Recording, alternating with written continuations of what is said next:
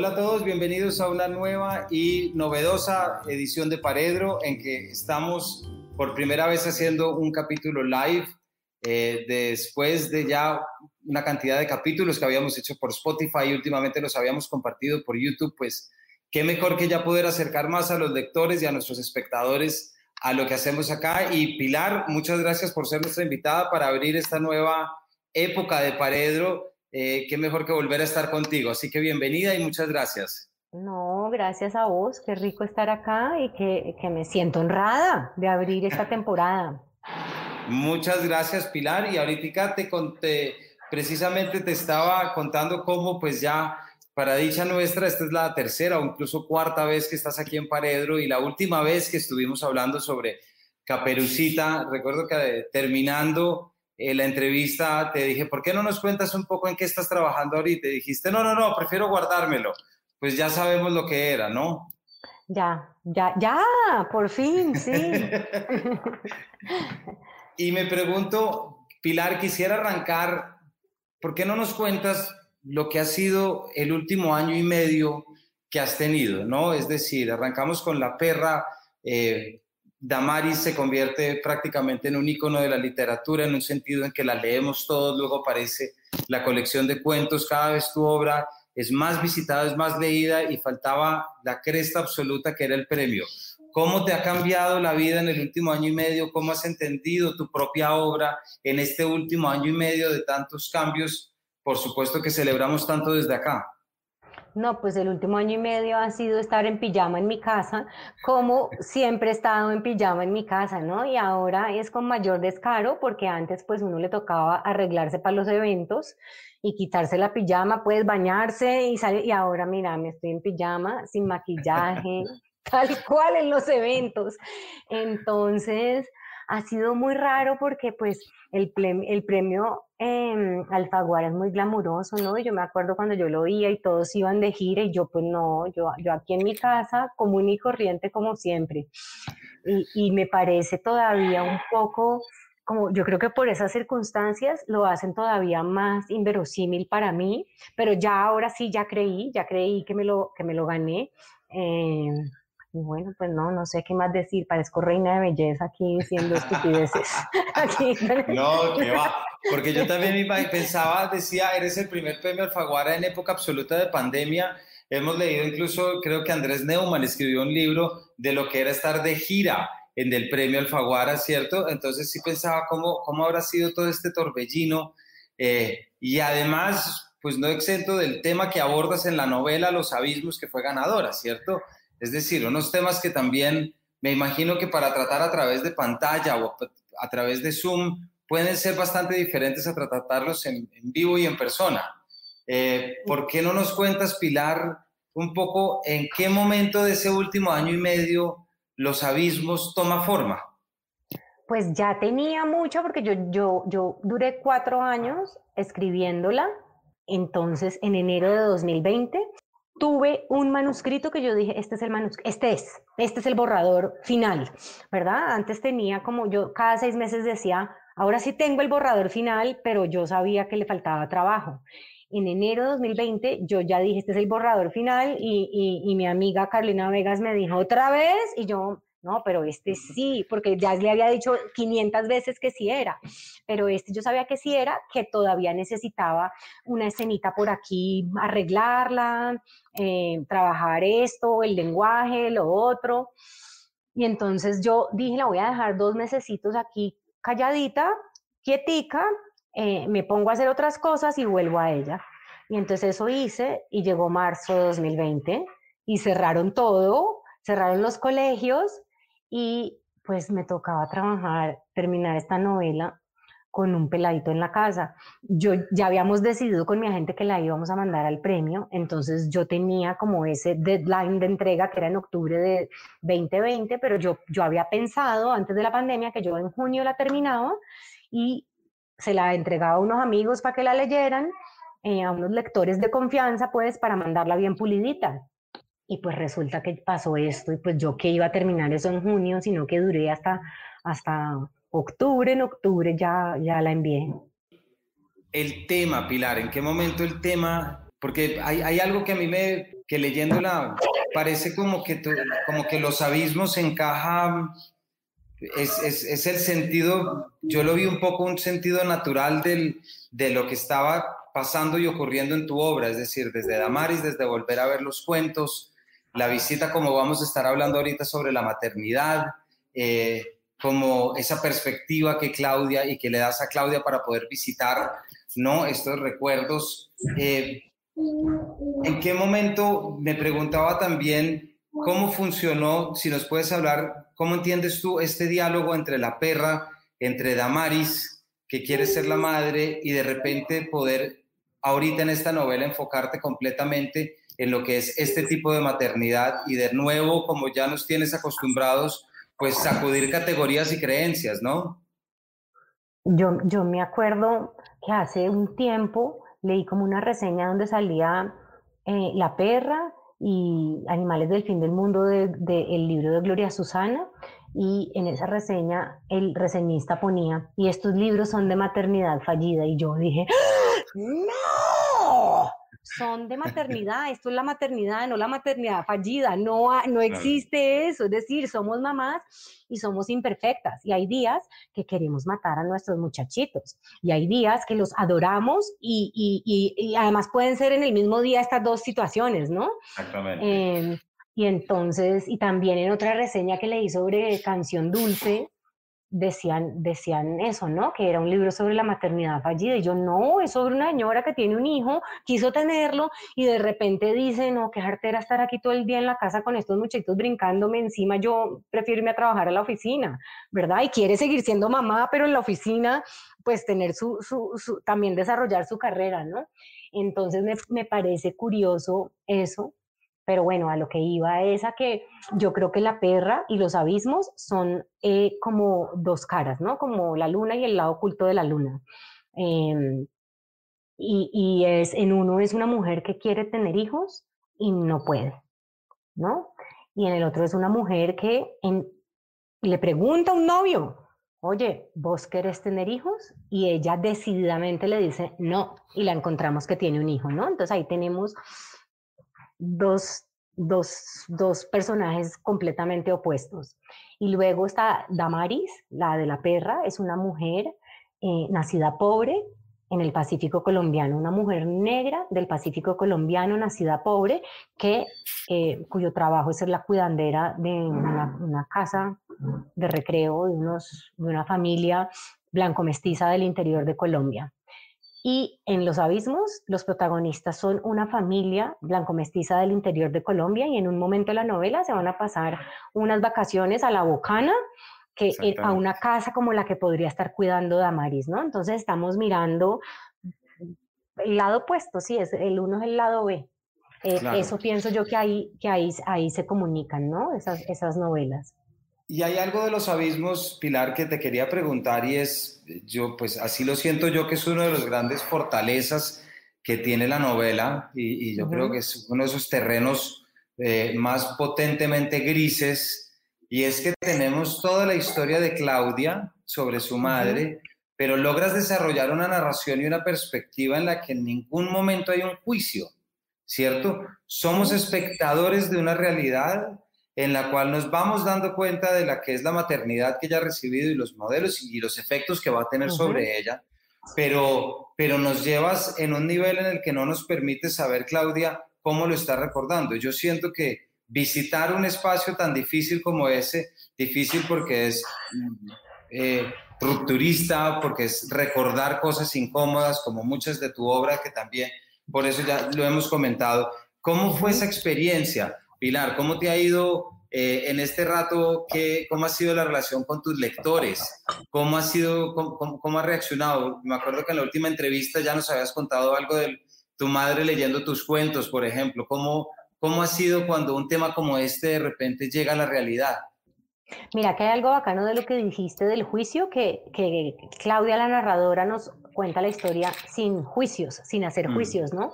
Y yo creo que es que nosotros tenemos estamos acostumbrados a juzgar y que el objeto de nuestra, de que juzgamos es la madre, ¿no? Eh, juzgamos todo, pero sobre todo la vara más alta la usamos para medir a, las mujeres y en especial a las madres, ¿no? Un padre que cambia pañales y baña a su bebé es un héroe, una mamá que lo hace, pues normal, está haciendo lo que le toca, ¿no? Una mamá que hace algo extraordinario que a mí me parece la cosa más mágica del universo, que es darle teta a su hijo, es decir, alimentarlo con las propias sustancias de su cuerpo, no está haciendo nada extraordinario. En cambio, un papá que cambia un pañal sí está haciendo algo extraordinario.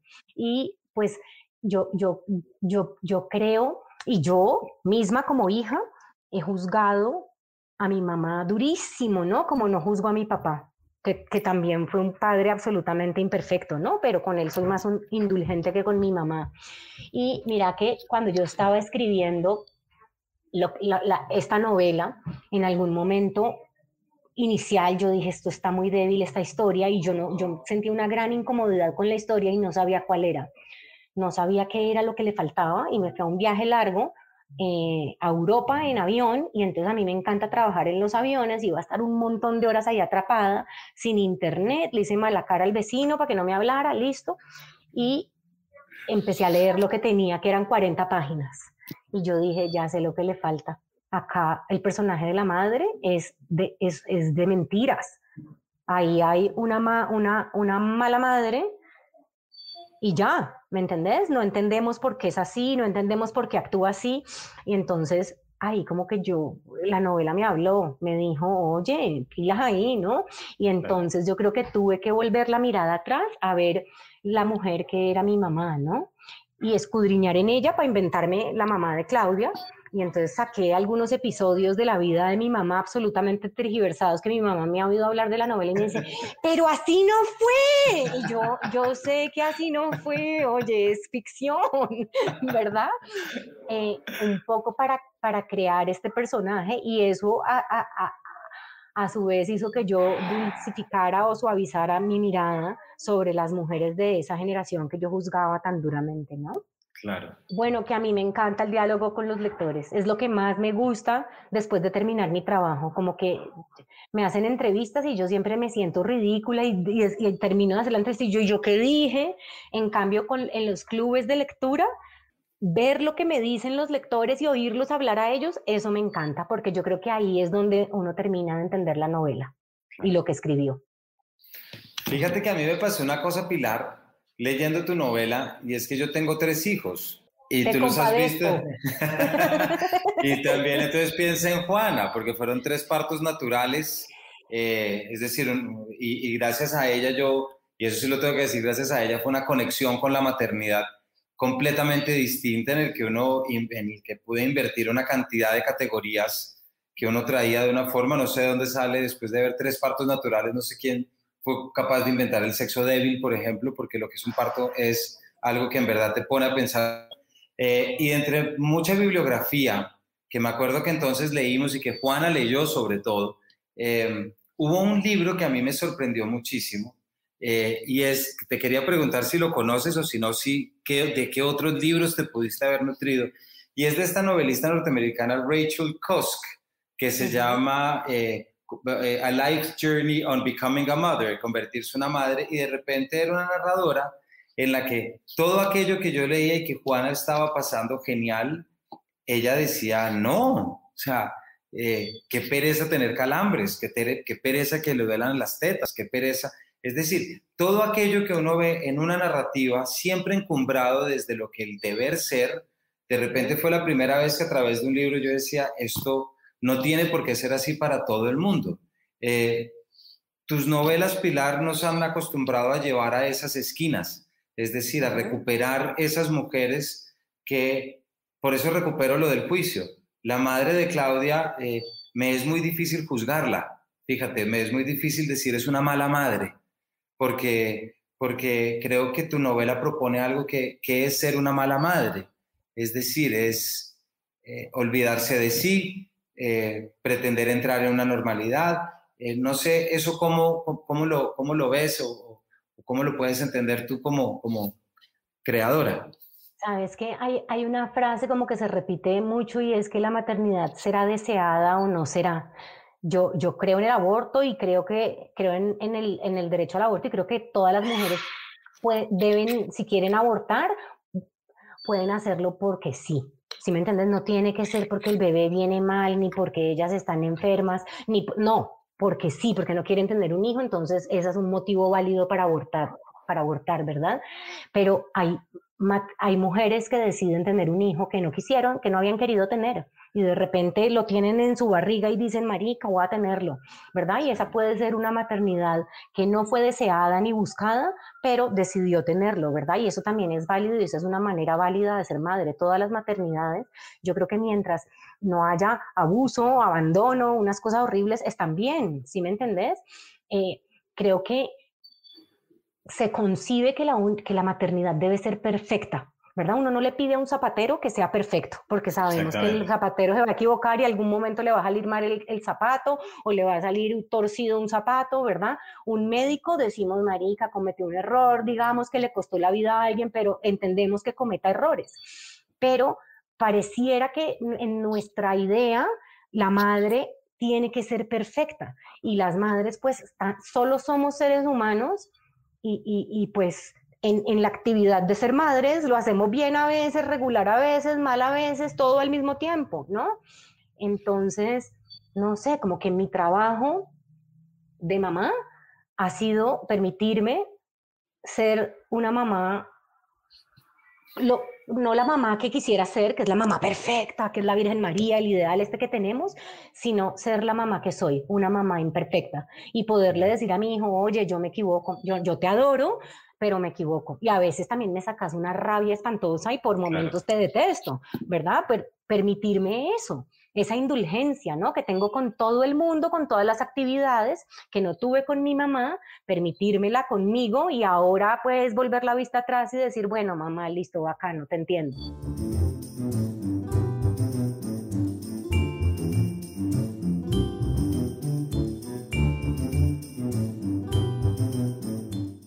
Yo me acuerdo mucho de una frase de una novela, creo que era El hombre sentimental de Javier Marías, no sé si Javier Marías es padre o no, pero me acuerdo que su narrador decía, en ese instante me olvidé que tenía un hijo y mi hijo se olvidó que tenía un padre y a los dos nos fue muy bien. Es decir, ese instante en el, que en el que sencillamente se puede pasar a otro nivel y, y entender la realidad porque, porque si uno vive su paternidad y su maternidad según los viejos estándares, pues no sobrevive una, ¿cierto? y, y, podría desgastarse. ¿Cómo arranca la novela a armarse y ya las decisiones que tomas para, desarrollar la historia, digámoslo. Es decir, hay unos temas, por un lado está esa constante traer la palabra abismo en relación al precipicio, al por donde se vota Rebeca, eh, perdón, tanto Rebeca, pero también Paulina, ¿cierto? Eh, ¿Por qué no nos cuentas cuando tú empiezas ya a decir, este es el tema, cuáles fueron como los principales retos técnicos para poder llevar estos cuestionamientos al mismo tiempo que contabas una historia? Bueno, cuando yo, yo voy a contar tres momentos en los que se armó esta historia, porque a veces tendemos a pensar que una historia empieza a escribirse cuando nos sentamos en el computador, ¿verdad? Y pues no es así.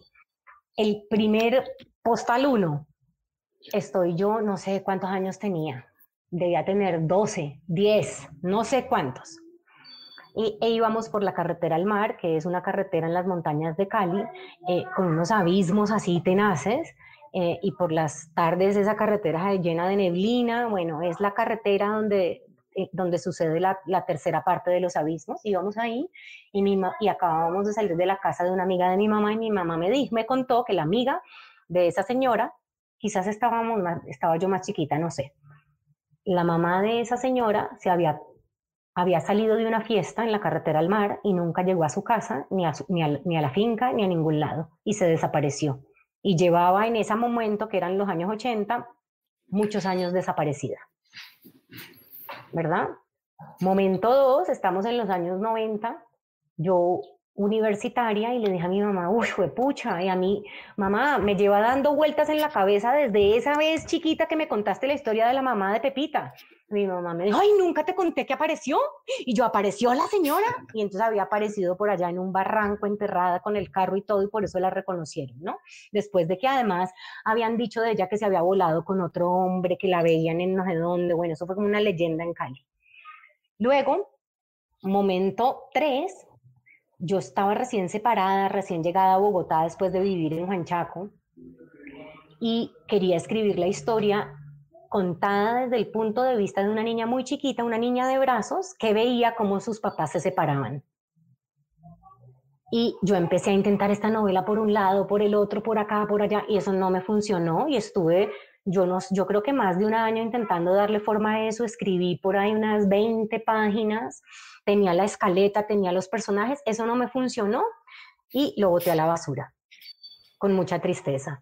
Y entonces luego em, escribí cuentos sobre, sobre como la selva y bueno, publiqué algunos, eh, quedé embarazada, me perdí ese bebé, me dio un infarto, em, volví a quedar embarazada, me casé, tuve a Salvador, bueno, en fin. Y eh, escribí La perra, publiqué La perra y de repente escribí, empecé a escribir una novela de una señora llamada Claudia Grande que iba manejando por la carretera del mar y era, había mucha neblina. Y entonces yo dije, uy, voy a ponerla a recordar que cuando ella era chiquita, su mamá le contó de una señora que, que había desaparecido en esa carretera para que la, era, era una, yo, yo pensaba que esto era una historia gótica, ¿no? Entonces, para que haya más miedo, voy a meter esa historia de la desaparecida. Y entonces yo trataba de contar mi historia gótica y seguir adelante, pero yo decía, no, está muy interesante la historia de la mujer desaparecida. Y yo dije, no voy a llamar a mi mamá, no voy a llamar a la amiga de mi mamá, voy a inventarme esta historia. Y me, me empecé a inventar la historia de la desaparecida pero entonces también de las circunstancias en las que la mamá de Claudia, cuando ella era chiquita, le había contado sobre la mujer desaparecida y seguía adelante. Y de repente terminé un borrador con eso y alguien me dijo, Marica, la historia de Claudia grande no es interesante, en cambio la historia de Claudia chiquita sí. Y entonces yo dije, ¿será? Y seguí adelante, seguí intentando, intentando darle forma a Claudia la adulta, eso no me quedó y la eché, la saqué y quedó solo Claudia la niña y ahí ya tenía los abismos, no, no, no, no la que tuve, tuve en enero de 2020, pero sí tuve ya, ya sabía que, que iba a contar ahí. Claro. Cuando, cuando arranca la historia, eh, Pilar, eh, yo creo que estas esas novelas que te, que, claro, que la recepción es completamente distinta en realidad si tienes padres o no, perdón, si tienes hijos o no tienes hijos. Es decir, yo leía tu novela y había cosas que le decían a Claudia y uno las le decía, esta mamá es tenaz y después decías, pues pucha, pero eso se lo he dicho yo a mis hijos. Marica, eso es horrible porque yo ahorita me descubro, o sea, yo sufrí cuando, cuando a Claudia su mamá le decía, ¿por qué no te vas para tu cuarto? Y ahorita yo estoy aquí en el computador así, Salvador viene y tal, y yo, ¿por qué no te vas para tu cuarto? Y yo digo, pobrecito, entonces voy y le digo, oye, estoy súper cansada, eh, eh, y, y, entonces por eso te dije eso, ¿sí me entiendes? No, sí, sí, sí, es que vos no te puedes quedar callada y todo, pero hay algo, hay algo, Pilar, que yo sentí mucho en la, en la, en la caracterización. Hubo una, y después de ver una foto tuya en Instagram de los boys puesto en ese, en ese corcho, eh, ¿sabes qué película se me apareció muchísimo? Telma y Luis, por ejemplo. Eh, junto con la canción de Dos Minutos en la Vida de Fito Páez, también la tuve mucho tiempo detrás. Y es porque em, cuando cuando la madre de Claudia le cuenta todas las narrativas de esas mujeres, que siempre quiere dejar abierta un espacio de decisión, ¿cierto? Un espacio de, estas no son mujeres que se accidentaron, son mujeres que tienen poder sobre su vida. Y el poder que tienen es que decidieron terminarla, ¿cierto? Es, esas narrativas siempre están encaminadas o parecen estar encaminadas hacia esa liberación, pero tocan un terreno muy escabroso que es el terreno del suicidio en relación a los niños. A mí, por lo menos como padre, me, me aterra. Recuerdo que hace unos meses salió, o bueno, siempre uno dice hace unos meses todo lo que pasó antes de la pandemia, pero me acuerdo de, de, un libro de Gravity Falls de niños pequeños que había una carta que parecía ser una apología al suicidio de los niños, entonces las ediciones se retiraron, absolutamente todo. Eh, ¿cómo, ¿Cómo funciona y cómo aparece este tema del suicidio, sobre todo manejado desde esa perspectiva de los niños. ¿Cómo, lo, cómo llegaste a él y, de pronto cuáles fueron las funciones que le viste o cómo lo viste entrar? Porque esa idea de dónde está tu muñeca y se botó por el barranco, pues no pueden ser más que esas consecuencias de una muñeca liberada, como todas esas madres, de, esas mujeres de las que le cuenta la madre. Yo creo que antes de hablar del suicidio, o sea, era hablar sobre las jaulas, ¿no? Son como mujeres que yo siento que las empujan al abismo y ellas dicen, pues fue puta, estoy ya en el abismo, pues ya, ya salto porque es la, última decisión y la única que puedo tomar, ¿no? Es como, como mujeres atrapadas en una sociedad, una familia, un, un deber ser que ellas no escogieron, que se los impusieron y como que no hay escapatoria, ¿no? De repente está el amante como una escapatoria, pero pues eso no funciona. Eh, y, luego entonces queda la última escapatoria que es la muerte, ¿no? son como una serie de todas Madame Bovary. Pues todas son, todas son, todas son Madame Bovary, ¿no? Entonces esa era la idea.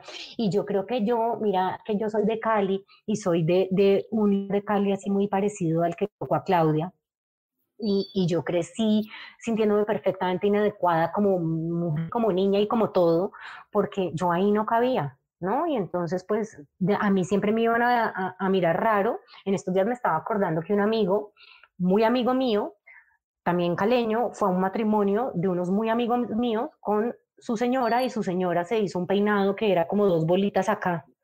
Y me acuerdo que Luego me vi con una de mis amigas y me dijo, ay, tu amigo andaba con la esposa y la esposa, juá, juá, juá, tenía dos bolitas acá. Y yo la miré como un culo y ya no seguí hablando, porque eso que ella hizo es lo que a mí me hicieron toda la vida, ¿sí me entendés? Porque, porque, porque yo no quería vestirme ni peinarme ni, ni, ni como, como el deber ser, ¿no?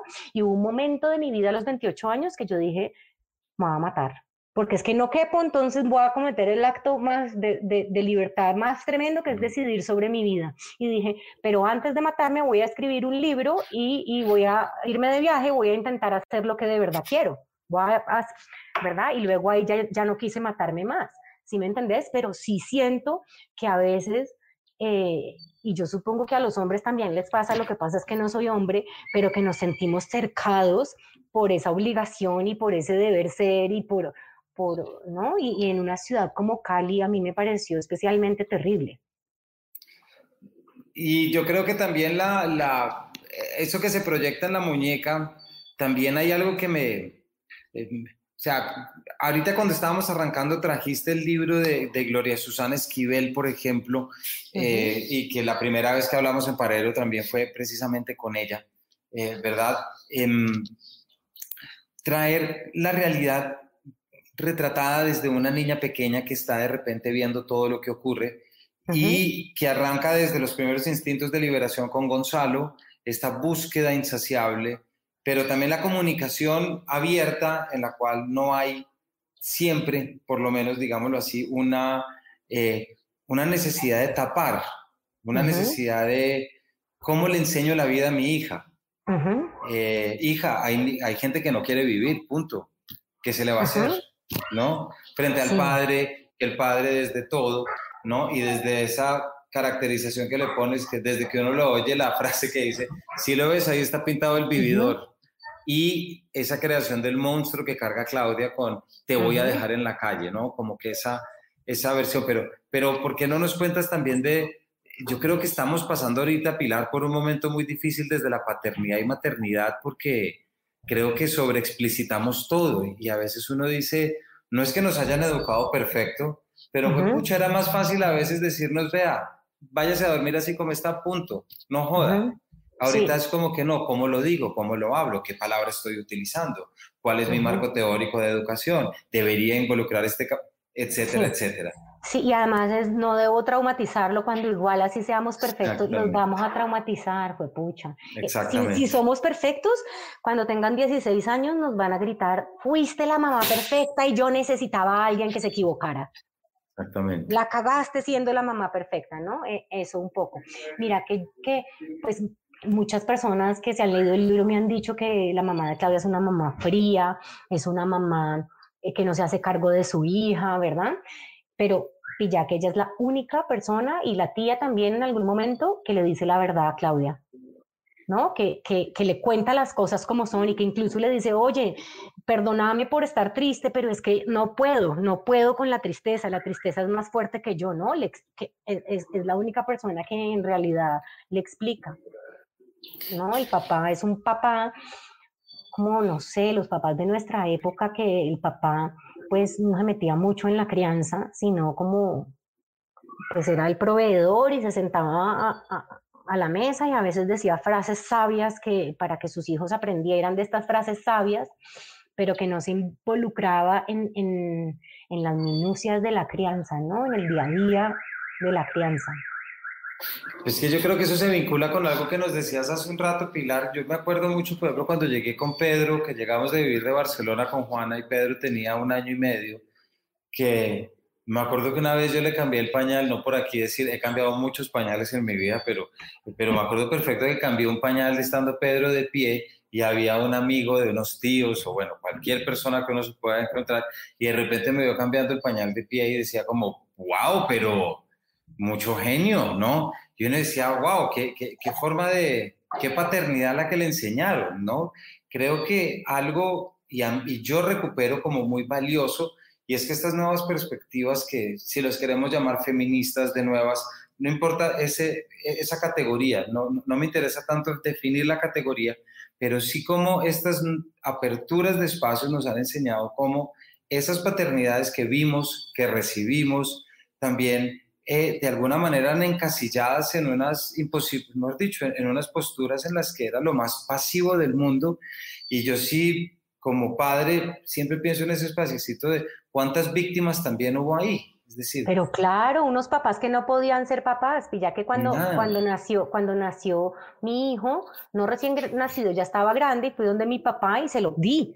Y mi papá me dijo, no, y era así con el bebé tieso, y me decía, es que yo nunca he cargado un bebé, y yo, bueno, no cargaste al tuyo, que era yo, mi papá tiene una única hija que soy yo, yo le dije, no cargaste a tu hija, pero ahora vas a cargar a este, y me fui y ya lo dejé con el bebé para que, para que lo cargara, pero entonces imagínate lo que se perdieron también, ¿no? Sí, totalmente. Y yo creo que también en la novela eso lo, lo trae y lo, y, lo, y lo pone. Pilar, ya para, para ir terminando, eh, me intriga mucho, yo siento que la, como arranqué la conversación de hoy, tu obra nos lleva de la mano a descubrir unas realidades que hasta el momento son invisibles, ¿cierto? Es decir, unas realidades que hasta ahora están apareciendo, hasta ahora se están poniendo en marcha, eh, resultan chocantes para muchos, porque para muchos ver la luz pues resulta chocante, acostumbrados a la oscuridad, pongámoslo así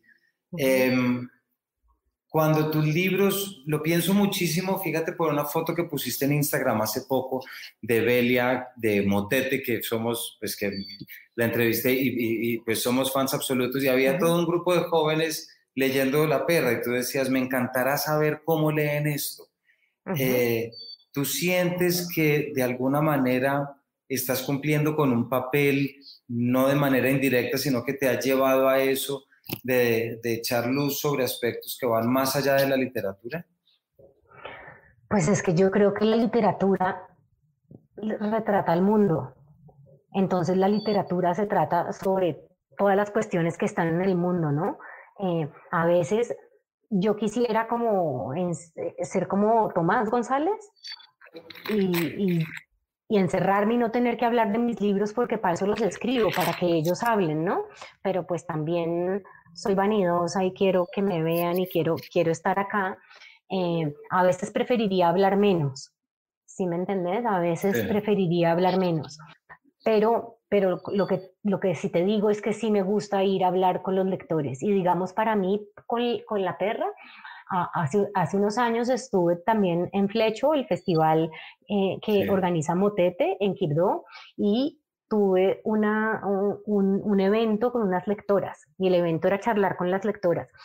Y yo fui tan, pero tan feliz ese día de ver cómo leían la perra allá, porque pues no es tan fácil encontrar lectores en el Pacífico colombiano, ni hablar con ellos. Últimamente cada vez más lo hago. Y, yo creo que también está pasando porque existen libros como La Perra o como Aguas de Estuario o como El fin del Océano Pacífico que cuentan este universo y entonces cuando a vos te cuentan el universo en el que vos vivís, pues ese libro tiene un especial interés para vos. Entonces, entonces yo supongo que en parte por eso también he podido tener más lectores en el Pacífico, lo cual me parece maravilloso. Pues yo ojalá sean más pilar en el Pacífico y en toda la ancho y largo del país, porque como lo hemos dicho acá y siempre lo hemos seguido, creo que eh, te has encargado de traernos temas que son necesarios, de traernos territorios que son necesarios. Y esta novela, Los Abismos, pues es la exploración de un espacio interior escabroso, pero necesario para conectar con vulnerabilidades del género que seas y poder desarrollar más maneras de entendernos y de entender esos momentos capitales de la vida que nos han vendido siempre desde unos pedestales y que hay derecho en decir no. Y hay derecho en decir no tiene por qué ser así. Y, creo que la literatura es el gran espacio para eso. Pilar, muchísimas gracias por habernos acompañado hoy en este primer Paredro Live y en esta primera versión y felicitándote por supuesto por el grupo y siempre apoyando mucho todas las novelas y siguiéndote la pista desde acá. A vos, muchas gracias Camilo. Un abrazo. Otro para ti y a todos ustedes. Muchas gracias por habernos acompañado hoy y los esperamos en una siguiente edición de este Paredro.